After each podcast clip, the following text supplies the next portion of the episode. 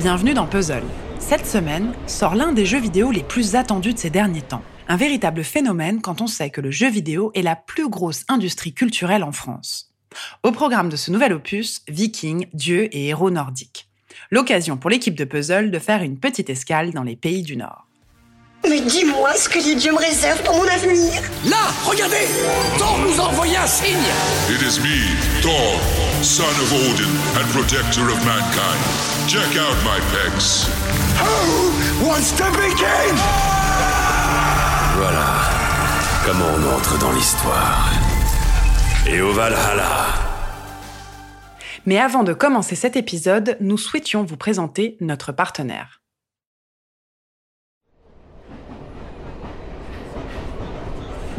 À part l'éducation non genrée, Ikea et les aurores boréales, franchement, je ne connais pas grand-chose au pays du Nord et encore moins sur cette période des Vikings. Et du coup, je me suis mis en recherche d'un podcast historique. Ce n'est pas trop mon truc, mais j'ai tenté ma chance et c'est Passion médiéviste qui a retenu mon attention. À l'origine de ce projet, une femme, Fanny Cohen-Moreau, qui est très très forte pour nous faire aimer l'histoire et nous transmettre sa passion.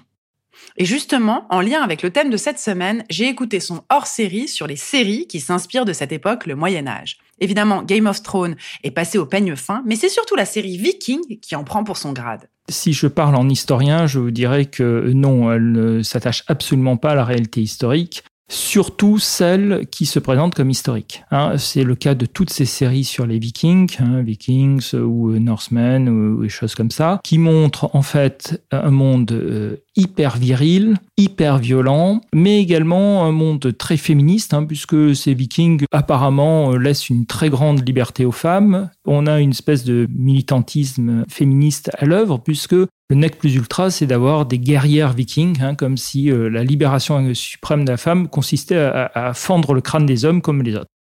Le concept de ce podcast mensuel est d'aborder le Moyen Âge à travers ceux qui l'étudient, les médiévistes. C'est un thème assez niche, dirait-on, mais qui dans sa forme, un entretien à deux voix, reste hyper accessible. On s'est intéressé à cette question des séries et du médiévalisme parce que, en fait, c'est tout à fait d'actualité et que de plus en plus, l'image que nous avons du Moyen-Âge, l'image que nos étudiants ont du Moyen-Âge, est en réalité tirée de ces séries euh, médiévales, médiévalisantes et souvent euh, d'un Moyen-Âge très fantasmé et face à cela, euh, nous avons des séries comme Game of Thrones qui montrent des chevaliers en armure, des belles dames avec des tenues du XVe siècle, des dragons, c'est-à-dire un Moyen Âge qui est à la fois celui de la réalité matérielle, de la réalité concrète, les costumes, les décors, notamment les châteaux, et l'imaginaire médiéval, qui est aussi important parce que certains de ces euh, châteaux euh, très extraordinaires, ou des dragons, de monstres, de nains, de gnomes, de géants, en fait, tout cela est directement issu des légendes médiévales qui ont été réactivées à partir du 19e, à partir du romantisme, et qui vont jusqu'à nous. Passion médiéviste existe depuis 2017. Trois saisons dans la boîte déjà, de quoi devenir vous aussi un expert du Moyen Âge. Et puis, comprendre comment cette société fonctionnait nous dit aussi beaucoup de la société actuelle. Bref, je suis piqué.